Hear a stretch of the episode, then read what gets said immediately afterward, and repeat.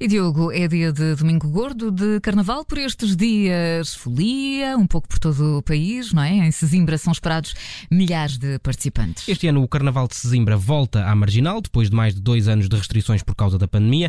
A jornalista eh, Diana Rosa está precisamente à beira-mar. Bom dia, Diana.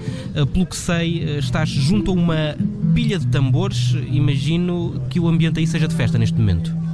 Olha, uma pilha de tambores de vários tamanhos, mas adianto que já me avisaram aqui que o termo correto deste instrumento é surdo, portanto estou aqui junto Fica a, a cerca correção. de duas duas dezenas, não, a, a correção que me foi feita a mim, atenção, estou aqui eh, cerca, Claro. junto a cerca Claro de duas sim, dezenas claro que temos que ser rigorosos. Exatamente, Te- temos, temos de assumir as responsabilidades. Portanto, estou aqui junto a cerca de duas dezenas de surdos do Grêmio Recreativo Saltaricos do Castelo, que vai desfilar por volta das três da tarde, e tenho comigo Rafael Carvalho, que é precisamente o mestre de bateria. Rafael, quantos percussionistas tem este grupo? É, primeiro, muito obrigado pela, pela atenção e que por estarem aqui em Sesimbra. É, são 43 percussionistas na bateria da, do Saltaricos do Castelo. E, e este samba enredo, esta, este, este arranjo musical demora quanto tempo a preparar? Olha, para preparar um samba enredo, demora pelo menos aí uns dois, três meses para pensar na ideia e depois na concepção da bateria, umas, uns três, quatro meses ensaiando e treinando bastante desde setembro. E desde setembro, quantas vezes por semana? Uma vez por semana e depois que nós chegamos em janeiro são duas vezes por semana. Oh, Rafael, é, é impossível ignorar eh, o seu sotaque.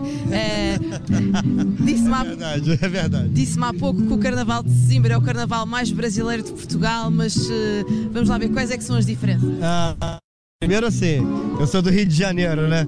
Então o carnaval de lá é muito parecido com o daqui por conta do por conta de ser um carnaval de avenida, né?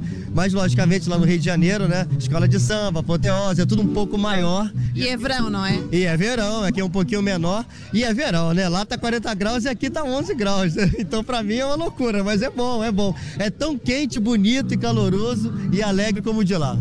Olha, eh, eh, vamos, eh, Diogo, vamos ter aqui um, um mini concerto exclusivo para a Rádio Observador, que aqui os saltaricos do Castelo vão tocar agora para nós.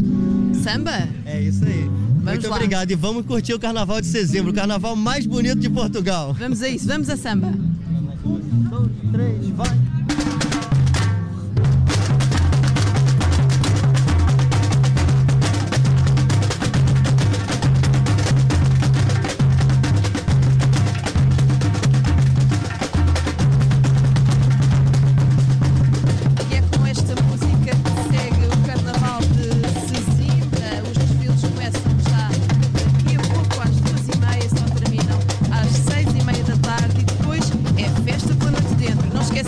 Amanhã às três da tarde, o desfile dos palhaços, que dizem ser o maior desfile de palhaços do mundo e que terá milhares de pessoas aqui na Marginal de Sesimbra, uma avenida repleta de atividades, máscaras à venda, pinturas faciais, uma fan zone, máquinas fotográficas para registar este momento. É um sem fim de animação neste fim de semana de Carnaval, Quase convencidos, eh, Catarina, a ir até Sesimbra. Eh, sim, eu só vou fugir do desfile dos palhaços porque eu tenho um trauma com palhaços, portanto, não, não pode A ser. repórter Diana Rosa em direto a partir de Sesimbra. Depois de dois anos de paragem, o Carnaval de Sesimbra está de volta à marginal. Esperam-se milhares de participantes.